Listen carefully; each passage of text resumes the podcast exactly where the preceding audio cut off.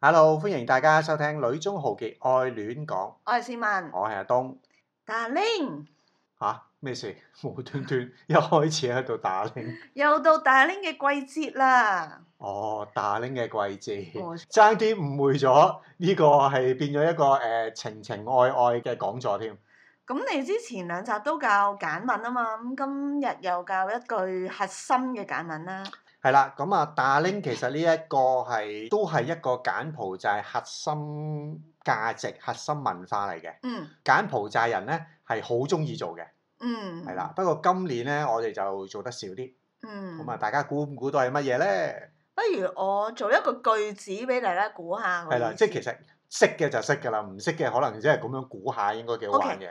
I go to Darling with my darling。哇， Full stop。英文嘅 係啦，誒咁咧呢一個例子咧就第一個 darling 咧，即係 I go to darling 其實係簡文嚟嘅，大家要估就係估呢一個。後邊最後嗰個 darling 咧就仍然係 darling 係英文嚟嘅。嗯。好，。咁我哋俾四個選擇大家。好啊。A 上館子哦，上館子即係去去餐廳食飯餐廳食飯咁嘅意思啦。 ，B 出糧。出糧嗯都係好開心嘅事喎。冇錯 OK，好 C 咧就係、拜神， 好開心㗎佢哋。 D 去遊玩。 OK，你連講出嚟都講得咁開心啊！ 好啦，噔噔噔噔噔噔噔噔噔，答案係 D 係啦，去去遊遊玩係啦，遊山玩水咧，佢哋咧就叫做打拎嘅。係啦。係啦，好多嚟過柬埔寨嘅朋友仔咧，其實一聽到呢個字咧，就會覺得好好笑啦。咁嗯跟住咧，佢哋就學呢一個字學得好快嘅。係啊，係我啦哋將來可以教下唔同嘅 link，因為呢個打 link 之外，仲有好多 link 咧 係本地人都成日用，而大家亦都可以學得非常之快手。係啦，例如油尖旺金毛 嶺、要唱出嚟喎嗰個。打拎呢一個文化咧，之前亡人節係空前盛況㗎啦。係啊，就係、因為總理鼓勵大家去外省旅行啦，所以其實外省係有一種人滿為患嘅。 今日我哋教埋成語， 好多成語。好多嘢教我咁樣。係啦，即係出現呢啲人頭湧湧啊、接踵摩肩啊嗰 啲。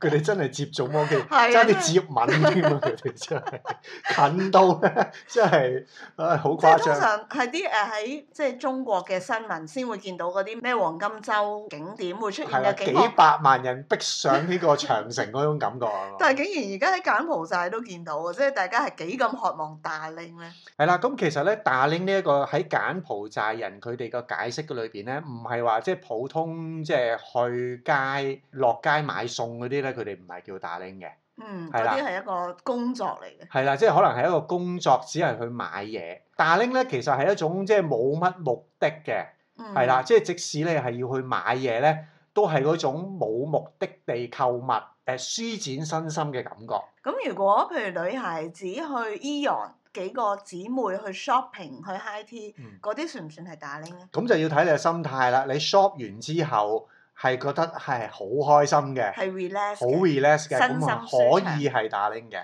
我覺得咧，打令有一個好重要嘅標準就係睇大家嘅衣着。啊都係嘅，係啦，睇大家嗰個準備嘅狀況啊嘛，冇錯呢個好重要嘅即，係譬如咧，Eon 啦，可能對大人嚟講咧就已經唔係打鈴啦。但係試過咧，有一次我係帶班初中生去 Eon 咧，其實係有啲女仔係真係着佢飲嗰套衫，嗯，即係着埋啲少少高跟鞋，即係初中女生喎，化埋妝咁樣。佢係真係完全一個打鈴嘅心態去呢個 Eon。係我都記得啊，男仔係會會梳翻個頭 啦，焦一焦蛋蛋撻頭，跟住咧要有 條皮帶咁係啦，樣冇嘅，錯，即係平時烏歪歪，但係去 Eon 佢哋覺得係一個盛事。係啊咁啦我覺得其實個關鍵係不在於地點，係在於心啊態。呢呢個呢個係一個好好嘅觀察嚟嘅，我哋去到 Eon 咧都會見到有啲人係個衣着係非常靚嘅。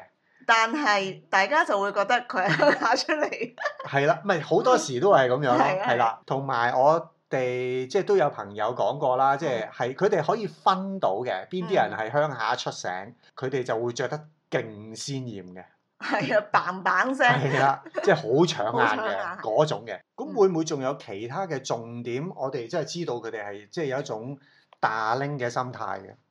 梗係有啦。最重要嘅就係打卡，打卡記得打卡。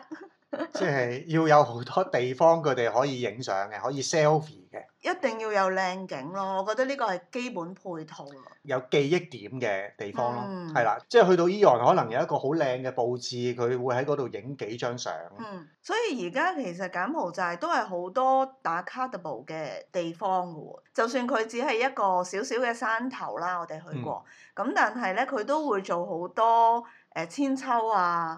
有好多凍喺度嘅公仔，就係、俾人去影相。佢哋話多咗好多景點，但係其實嗰個景點都唔係誒要去 shopping，要去做呢啲嘢咯。純粹就係嗰個景點係我打卡靚，跟住就吸引大家去到打卡。咁啊，因為都要有靚景啦，誒、打卡嘅地方啦，又要嗯可能要買杯嘢飲啊，即係嗰啲地方嗯通常都係咁樣噶嘛。係。咁同埋你要裝扮，所以其實咧，即係對於啲本地人嚟講咧，佢哋如果去打拎咧，其實佢哋要儲足彈藥嘅。哦，係啊，都不惜一切嘅，因為其實衫都隨時買幾套。係啦，咁佢哋係會寧願譬如食飯唔食幾餐，或者或者食好少，嗯係啦，慳翻啲錢咧就要嚟打拎嘅。但係去到大拎嘅時候，其實佢哋我覺得唔算好着重食喎，即係同我哋去旅行嘅感覺有啲唔同。佢哋係着重捨得使錢，嗯，係啦，即係買啲嘢啊，總之有啲佢哋平時唔會做嘅嘢咧。嗯嗱，嗰種就係打拎嘅心情啦，例如去呢去玩嘅心，即係可能見到有副太陽眼鏡靚嘅五蚊嘅，佢唔講價都可能買咗。係即係我覺得佢哋係會好有即興嘅感覺，係啦，即係一頂草帽咧，其實你平時根本係唔會戴嘅，嗯買咗。仲要咧係全 team 人一齊買，哇，即嗰下係嘢每個勁啊我哋譬如十個女老師一齊去咧，我哋係試過睇中一條裙，跟跟住咧就大家傾啦，啊我哋咧要買同一條裙，但係唔同款嘅，咁於是咧就所有老師都買咗嗰條裙，跟住影咗張相。然嗯，之後嗰條裙咧就再冇着過啦。係啦，其實好多時就係咁樣啦。呢啲咧就叫 做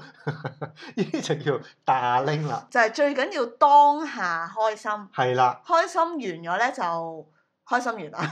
係啦，嗱，即係如果講到一啲打拎嘅習慣咧，仍然係有啲唔適應嘅，習慣你嘅意思係啦，即係係譬如，例如咧，本地人佢哋咧係唔會介意咧，就即日來回，而即日來回仲要係即係去三個鐘，翻嚟三個鐘玩，其實只係得兩個鐘嘅啫。我哦係啊我，我覺得呢樣嘢係我永遠都唔會適應嘅，因為仲要咧嗰來回三個鐘咧係不斷地塞車係啦，啦，啲路又爛啦係，啦，啊其實係好痛苦噶嘛啊嗰，三個鐘去到咧其實係需要兩個鐘時間去到 recover。係啦。譬如想嘔啊， 要要坐下，跟住坐完兩個鐘，飯都未有胃口食，跟住佢哋就話：哦，要翻去啦，係啦因為要返去唔啦早啲翻去咧又塞車係 啦啦。，但但係其實早咗翻去都係塞車嘅，到最 後啊。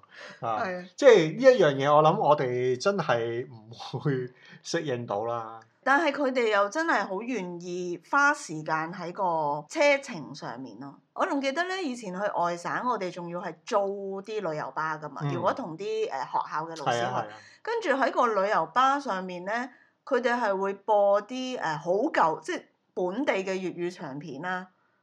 佢哋係睇到津津有味嘅喎，係啊。咁我哋又唔即係咁係我哋又我唔係啊我我哋哋唔唔識識睇啫。，係即係如果可 能啊，我見過有港產片㗎，即係配咗誒柬埔寨話，係啊，仲有鄧 輝，洞軒鄧輝啊，周星馳啊嘛，係咩嗯叫做洞軒啊？係段飛啊。我屌，嗱，咁啊，即係即日來回嗰啲就唔好唔好講啦。嗯咁啊，都有機會咧係會過夜嘅，即係嗯無論係兩日一夜或者三日兩夜都好啦。嗯冇得再多噶 啦，再多佢哋其實係 afford 唔到噶嘛嚇。咁、個問題就係咧，其實去到一啲要去到兩日三夜嘅日子咧，嗯其實都係應該係旅遊旺季啦。嗯好、長多假時期係啦，長假期好多時咧，啲酒店啊各樣嘅嘢咧係滿客噶嘛。即係你記唔記得有一次我哋仲住喺以前屋企個業主啊，去到假期前夕嗯就同我哋講啊，你有冇打算去西港啊咁樣啊嘛？哦，啊！我不過記得你依家打算去都冇用啦，酒店都冇得 book 噶啦，full 曬噶啦，跟住冷笑啊嘛，佢同我哋講嘅時候咧，佢係已經佢係已經去完旅行翻嚟，跟住仲買咗一箱汽係喎，好水。似又買咗啲嘢俾我哋係啊，咁樣所以佢就覺得啊，算啦，我可 憐下你哋啦，你哋冇得去旅行都有箱汽水喺度掛住。可能係咁樣。景區嘅旅館、酒店、客棧咁樣，嗯其實佢話幾多星你唔知嘅。嗯，咁但係最重要就係、如果譬如講緊大約二十五蚊樓下一晚嗰啲咧，即係係美金二十五蚊一晚嗰啲咧，其實啲質素係可以去到幾低嘅。係嚇、啊即係誒衞生嘅環境啊、隔音嘅設備啊，唔係好頂得順嘅。好睇我哋識唔識租咯。我哋就算租到一啲中價，譬如好似四廿零五廿零蚊，我記得有一次就係瞓到半夜咧，樓上係平拎啪冷，係咩？有嘢咁嘅事，真係唔係記啲得老鼠喺度走嚟走去。所以其實對於我哋嚟講就係呢一樣嘢啦。係咁，但係一去到啲即係高價嘅，即係譬如五萬蚊樓上嗰啲咧，我哋都會有一種就係三日兩夜都真係冇錢係要啊翻屋企係咯，我哋都會噶嘛。咁啊，何況就係、即係本地人佢哋係更加好難去作出呢個選擇嘅。更加有一樣嘢，我覺得呢一樣嘢真係唔提唔得嘅，都係會覺得好辛苦嘅。嗯就係如果佢哋知道要去旅行。嗯有得打拎，係啦，佢哋係唔介意半夜四點鐘出發嘅。呢一樣嘢對於我嚟講係好匪夷所思嘅。 兩種唔同嘅講法嘅，即係有一啲老師咧，佢哋會覺得晨咁早出去就係可以避免咗個塞車時間，但係四點幾真係好早咯。你記唔記得我哋第一次同我哋簡蚊老師咧，嗯，叫做邀請我哋一齊去旅行啊嘛？係你記唔記得嗰次嘅經歷啊？我唔記得啦，點樣 啊？咁啊，同我哋去 Mondogiri 去山區旅行，咁係我哋第一次超級遠遊噶啊嘛。嗯嗯嗰次係我哋要三點半起身嘅，因為咧集合時間係唔知四點半定五點嘅。但係我哋點樣去個車站啊？係啦，嗰次就係我哋因為都唔知可以有咩坐噶嘛，係結果就係嗰次係我哋唯一一次咧麻煩咗即係本地嘅朋友，嗯，係半夜開車嚟送我哋去集合嗰個地點。咁呢啲都真係只可以唯一一次係啦啦。啊我哋為咗玩樂要半夜 人哋車我哋去車係咯，站，我即都覺係得其實都係有啲講唔好意思。其實我唔係想叫佢，係其實係講咗出嚟之後，佢願意咁樣做咯。咁嗯啊，更加覺得係麻煩咗人咯。不過係咪因為我哋要去山區嗰個車程好遠，所以先要咁早集合呢？誒，其中一個原因嘅， 你好似我忘記咗呢啲哦我事真啊係嘛，忘記斷咗。晒片啊嘛。我淨係覺得嚟咗柬埔寨之後，其實我好怕搭長途車啦。係啦，即係第一有長途車，第二有塞嗯車，第三就係佢係永遠就係哦早早去好啊，早去早享受啊咁樣嘅感覺啊。不過我有一樣係佩服本地人嘅，我覺得佢哋真係好愛自己嘅地方，即係愛唔係唔抌垃圾嗰種。啊，有有言外之音喎，真係。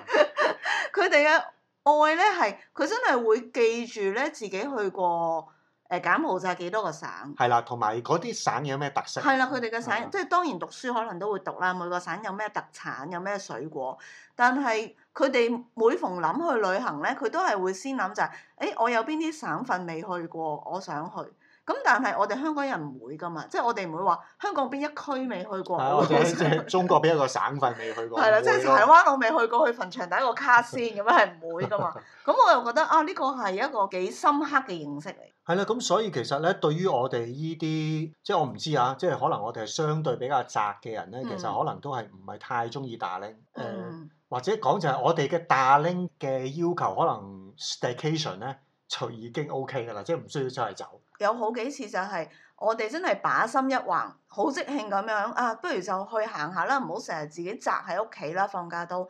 但係最痛苦咧就係、去玩完兩三日，翻嚟嗰程車係要塞六至八個鐘頭，係啦，跟住我哋翻到嚟咧，永遠結論就係攰話。過唔去。係啦，就攰過唔去，又或者咧係開車開到個人好猛，即係完全冇放假嘅感覺。下次都係唔去啦，寧願留喺金邊消費。我覺得長假我哋寧願去食大餐咯，係啦，即係留翻喺金邊，係啦，去唔同嘅地方食大餐，然之後係翻翻屋企瞓覺。 係啊，冇錯。最爽嘅。 我其哋實呢個就大領，同埋對於我嚟講，好坦白講，即係自細阿媽咧係教我哋去旅行就係帶啲唔要嘅衫去噶嘛。但係咧，襯埋啲老師度，我覺得自己真係好污衊。好你明唔明？即係咁，但嗯係佢哋係六點鐘出門口已經化晒妝，好勁。 跟住行山真係好着對高踭係鞋，佢哋真係好我勁 真。係甘拜下風。不過你話就話自己宅，但係其實你同其他人去，你又好開心噶喎、大家都好中意你帶隊噶喎。係咩？ 有件係咁啊嘅事，，本地老師又覺得啊，你安排得好好啊，好細心啊。就算香港嘅朋友嚟都會，特別係餐廳啦，嚟七日可以早午晚三餐都唔同噶喎、呢、個你出晒名噶啦。誒其實冇乜嘢。有嗱一有好多人同我講話，不如叫阿東去考個導遊牌。我話誒，其實佢都想嘅，不過係只係本地人先考得。如果唔係，佢應該轉咗行嘅。其實好簡單啫，即係住嘅地方嗯要好少少。點樣叫好少少？例如每一年我哋同老師去旅行嗯嚇，誒、我都係會揀一啲酒店個環境會係乾淨嘅，嗯，係。啦，即係至少唔會話暗藏啲污糟邋遢。你點樣去 make sure 啊你租嗰間酒店係有你嗰啲條件？啊哦，誒、我真係會撳入去佢哋嗰啲網站度睇佢啲相咯。佢用嘅門，佢嗰埲牆究竟係點樣？即係除咗嗯磚牆之外，佢會唔會再有啲嘢鋪咗上去，可以嗯做少隔音嘅？有一個係你都會幾重視，就係、如果價錢唔爭好遠，你會俾多少少去訂一間新嘅酒店咯。嗯，即係就算佢嘅 service 未必係好熟練，但係佢嘅衞生應該都未去到好差嘅。係啦，咁咧最緊要就係要揾翻多少少打卡 a 步嘅地方咯，實冇死嘅。咁但係同香港嘅朋友去，你亦都唔單止係要咁啦。多少少嘢咯，即係嗯譬如嚟柬埔寨咧，可以嘗試做一個生態旅遊嘅經驗， Eco tour 係啊，啦，eco，E tour。嗯認識柬埔寨嘅旅遊，好似都係名勝古蹟啊、吳哥窟啊，嗯或者陽光海灘去西港，嗯係咁多。咁但係其實因為嗰個 E eco tour 啊係一啲即係仲未開發嘅，比較原始啲嘅感覺。嗯嗱，咁我有一年嘅經歷咧，就係、我同啲老師去咗一個誒、呃省份叫國江，嗯係啦，咁啊其實係一個沿海省份嚟嘅。誒、嗯，係咪有海豚㗎？呃海豚係以前嘅事，佢以前咧喺國江咧有一個動物園嘅，咁都好出名嘅。依家搬咗嚟金邊嗰個咯，就係、我 safari 啊，真 係。就係 safari 咯。哦，佢有齊海灘啦，有沼澤嘅紅樹林啦，嗯，有瀑布激流啦，同埋嗯可以咧入到啲森林去睇嘢嘅。但係你哋咁樣去有冇導遊介紹㗎？其實因為當陣時呢一個地方唔係一個好熱門嘅旅遊景點嚟嘅，嗯我只係睇咗一啲資料，嗯去到之後咧喺當 地咧誒揾咗一個司機包啊佢一日車，同佢講我要去邊去邊去邊。即係因為我認知嘅生態旅遊咧，喺香港譬如要考個牌，都係要好熟悉啲生物啊，誒、嗰、個生態環境嘅介紹啊，咁所以呢一度暫時係冇噶嘛，係咪？誒依去到依個 moment 應該咧都有㗎啦，嗯係啦、即係 I mean 生態旅遊其實可以有兩款嘅，有一種淺導行或者係自由行咧，嗯，其實我哋自己可以安排嘅，好體驗式嘅。係啦，好體驗式嘅。誒、第時有義工隊嚟，你會唔會可以搞到 eco tour 咧？呃其實我一路想搞㗎。係咪啊？係我啊覺得都係一個認識柬埔寨嘅一個方法，即係就算佢哋係要發展旅遊業咧，都唔會係我哋想象中就係咁啊講得好聽啲就係咁有系統啦。咁但係其實佢哋嗰種原始嘅方式，你可以更加貼近嗰個生活咯係。啦，貼近嗰個生活講講經睇驗係啦，經驗係好自己重要去做綜合，係咯，即係唯一要考慮嘅可能就係即係有冇足夠嘅時間去做到咯，即係要幾譬如耐咧？如果 eco tour，咁，嗯但係唔係啊？你租架車你都一個晏晝啫。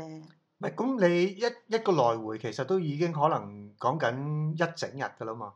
咁你如果只係得一晚喺嗰度係冇可能足夠嘅，嗯， 係咯。咁所以其實係要預翻可能有起碼有兩晚啊，三日嗯兩夜。使晒啲錢係咯就翻嚟。你使晒啲錢又係啦，咁同埋你攞假過嚟嗯做義工，咁點樣去平衡做義工同埋去玩體嗰個驗？唔係， 咁唔去吳哥就已經可以去到啦。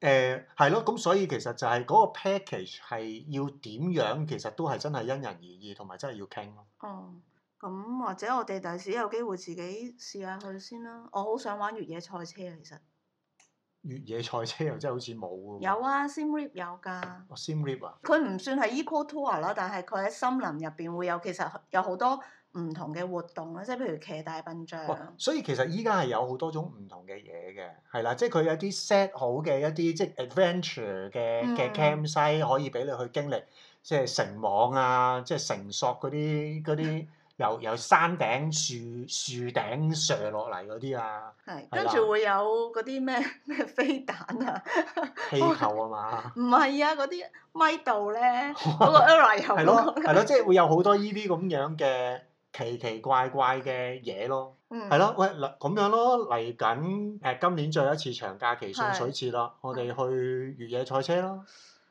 你都真係好柬埔寨咯喎，大家都好興奮喎，好似 co- covid 已經消失天與地喎。 喂，梗係㗎啦，係咪？最緊要係乜嘢啊？最緊要愛在陽光空氣中啊嘛，所有嗯嘅 Covid 病毒都消煙消雲散。係咁先， 我都係自己去食 tea 算啦。 誒 OK 啦，咁啊，如果真係有機會去，我哋就再同大家去分享下咁樣啦。好啦，或者大家有興趣想 join Eco Tour 嘅， 就話俾我哋係啊 聽，我哋要早啲做功課。好啦，拜拜。 OK，再見。